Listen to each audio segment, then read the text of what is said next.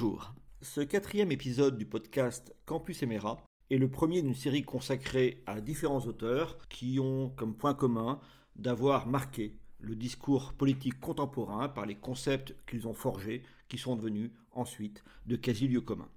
Pour commencer, j'ai choisi de vous parler d'un livre, Les Dépossédés, paru l'année dernière, et surtout de son auteur, le très célèbre Christophe Guilly. Alors, Christophe Guilly fait partie des gens qui, justement, nous aident à mieux voir le réel, à travers notamment deux expressions qu'il a forgées. Tout d'abord, l'insécurité culturelle, mais surtout, et c'est de celle-ci dont nous allons parler aujourd'hui, le concept de France périphérique. Alors, il faut ajouter tout de suite que ce qui donne beaucoup de crédit à la parole de Christophe Guilly, c'est qu'il est certainement l'auteur qui a le mieux anticipé le mouvement des Gilets jaunes. Et quand on lit Guilly, je pense qu'aujourd'hui encore, on comprend mieux ce mouvement pour lequel, par ailleurs, il exprime, notamment dans son dernier ouvrage, une très vive sympathie. Christophe Guilly, géographe donc, s'est fait connaître il y a une vingtaine d'années en expliquant un phénomène dont on parlait déjà beaucoup, celui des bobos, les célèbres bobos des grandes villes. Alors ce terme de bobo, qui veut dire bourgeois bohème, comme on le sait, est souvent utilisé à tort et à travers, au point de ne plus vouloir dire grand-chose. Il y a plusieurs sens possibles à ce terme, mais ce qu'explique Christophe Guilly, c'est comment les bobos ont changé la ville, et pour cela, il nous propose un autre terme, celui de gentrification. Alors la gentrification d'un quartier, c'est quand un quartier populaire est progressivement investi par des gens relativement aisés. Au départ, ceux-ci viennent pour profiter de prix de l'immobilier relativement bas. Il s'agit donc d'un quartier populaire. Mais quand ils arrivent, ces nouveaux habitants provoquent un renchérissement du prix des appartements, ce qui provoque ou accélère le départ des catégories populaires qui y habitaient. On parle même, pour les grandes villes comme Paris, de front de gentrification.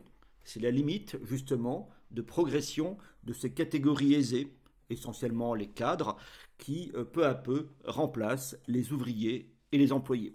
Christophe Guilly explique ça très bien dans ses ouvrages avec des indicateurs des, euh, synthétiques, avec la part relative notamment des CSP+, et des CSP- par quartier, et ainsi il donne une base objective et géographique à ce phénomène de boboisation, sachant qu'une fois que dans ces quartiers populaires, les habitants originels ont été remplacés, se crée une nouvelle culture urbaine, encore une fois, celle des bobos.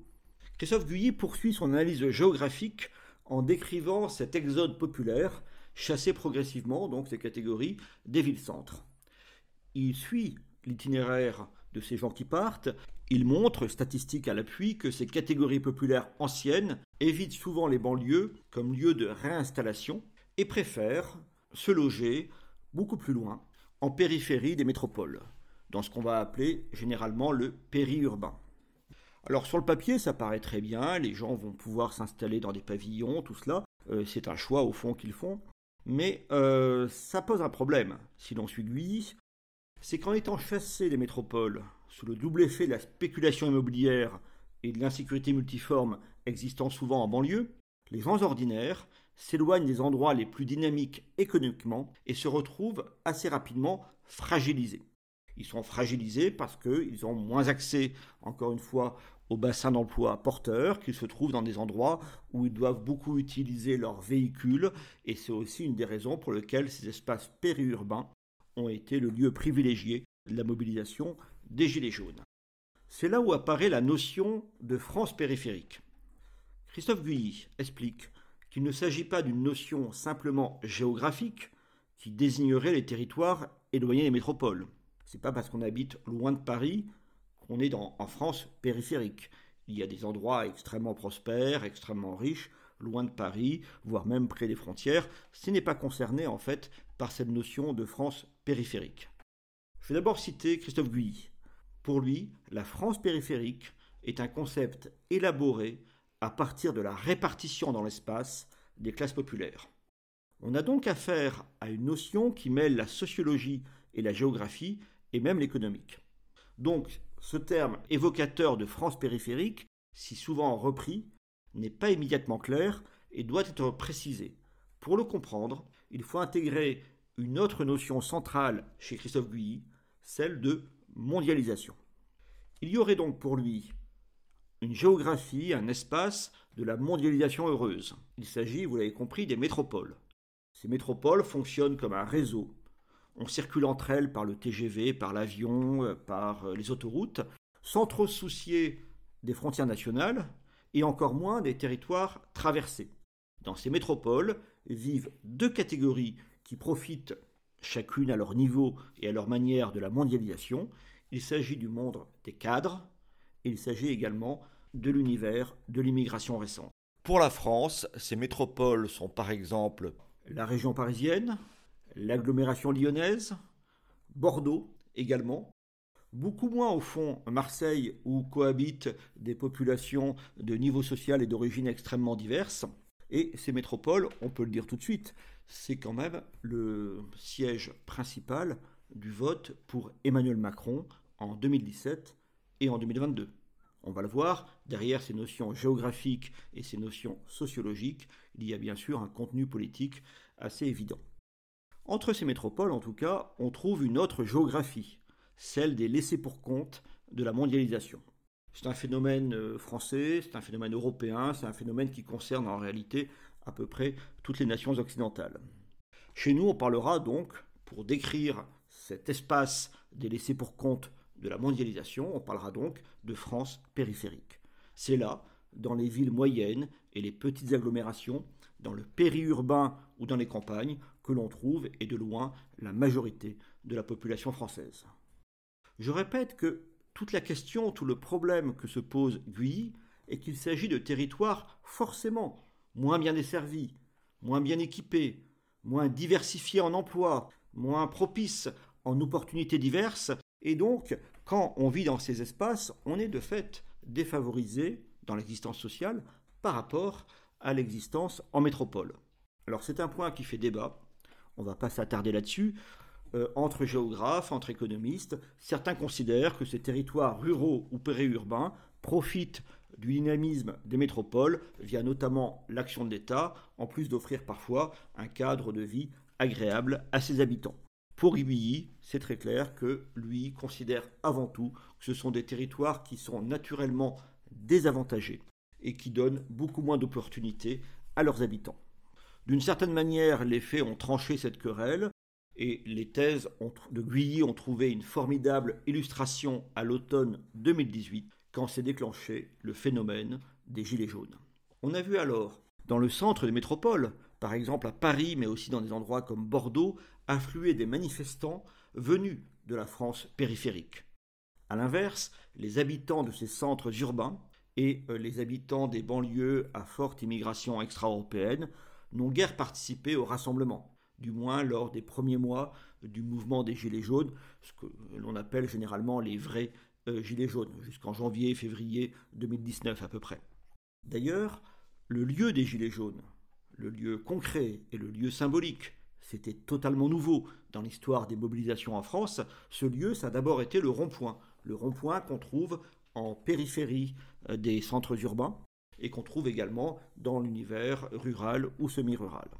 Et quand les Gilets jaunes se sont rassemblés sur les Champs-Élysées à Paris, ce fut avant tout une sorte de revanche symbolique de la France périphérique sur la France urbaine et prospère. On a bien vu, durant ces quelques mois, en octobre, novembre, décembre 2018, euh, deux mondes qui euh, s'affrontaient ou qui s'ignoraient, le monde des métropoles et le monde de la France périphérique. Christophe Guilly a actualisé sa théorie dans son dernier livre intitulé Les dépossédés, paru donc en 2022. Dans cet ouvrage, il prend en compte les effets du Covid et du confinement. Il montre, cette fois, comment se produit une forme de gentrification sur les littoraux les plus attractifs euh, du pays. Dans ces endroits, sur ces littoraux, on constate une tension immobilière accrue du fait de l'afflux de cadres et de retraités relativement prospères, afflux qui existait avant le Covid et le confinement, mais cet événement a plutôt accéléré cette dynamique. Ces cadres et ces retraités relativement prospères qui affluent dans ces espaces, qui gentrifient donc euh, l'espace euh, littoral après avoir gentrifié les villes-centres, eh bien, euh, ces, ces gens-là, ils forment la base sociologique de ce que j'appelle par ailleurs le bloc élitaire. Donc, encore une fois, l'univers des cadres, des gens les mieux diplômés, du public comme du privé, et également de nombreux retraités. Ça fait du monde, ça ne se réduit pas aux seules catégories dominantes, ça fait environ 20 à 25% de la population. Mais ça demeure, bien entendu, minoritaire. Cet afflux sur certains territoires, à commencer par le littoral, a des effets sociaux contrastés, mais essentiellement négatifs pour les habitants d'origine. Certes, certains en profitent localement, puisque cela entraîne euh, des possibilités de vente de biens immobiliers notamment, ça accélère, disons, le commerce, tout cela, ça a des effets certainement bénéfiques pour certains. Mais ça provoque justement une pression sur les prix, notamment sur ceux de l'immobilier, qui chassent de ces espaces agréables, le littoral, les gens ordinaires progressivement. Ces choses-là se constatent hein, très concrètement, par exemple en Bretagne. On a donc désormais cette gentrification qui se déplace à l'extérieur des villes. Venons-en aux faits politiques. Chacun aura compris que derrière cette opposition sociologique, géographique entre les métropoles et la France périphérique, ou si l'on préfère entre les gagnants de la mondialisation et ceux qui s'en estiment pénalisés, il y a une opposition politique. Et que cette polarité est incarnée dès le premier tour de l'élection présidentielle en 2017 comme en 2022 par euh, l'opposition entre d'un côté euh, Emmanuel Macron et de l'autre Marine Le Pen. C'est d'ailleurs pourquoi, j'insiste, je me suis souvent inspiré de Christophe Guilly pour étayer les notions de bloc élitaire et de bloc populaire. Et c'est aussi pourquoi il m'a dit se reconnaître largement dans cette thèse. Christophe Guilly évoque souvent, et je le suis largement là-dessus, une forme de sécession des catégories dominantes, des gagnants de la mondialisation, qui forment de plus en plus une contre-société. Lui le constate sur le plan géographique, notamment sur le plan de l'habitat. Il le constate également sur un certain nombre de pratiques culturelles ou de pratiques de consommation. Et Jérôme Fourquet le fait d'ailleurs aussi. Et moi, j'étaye cela aussi par les différences de comportements politiques et électoraux.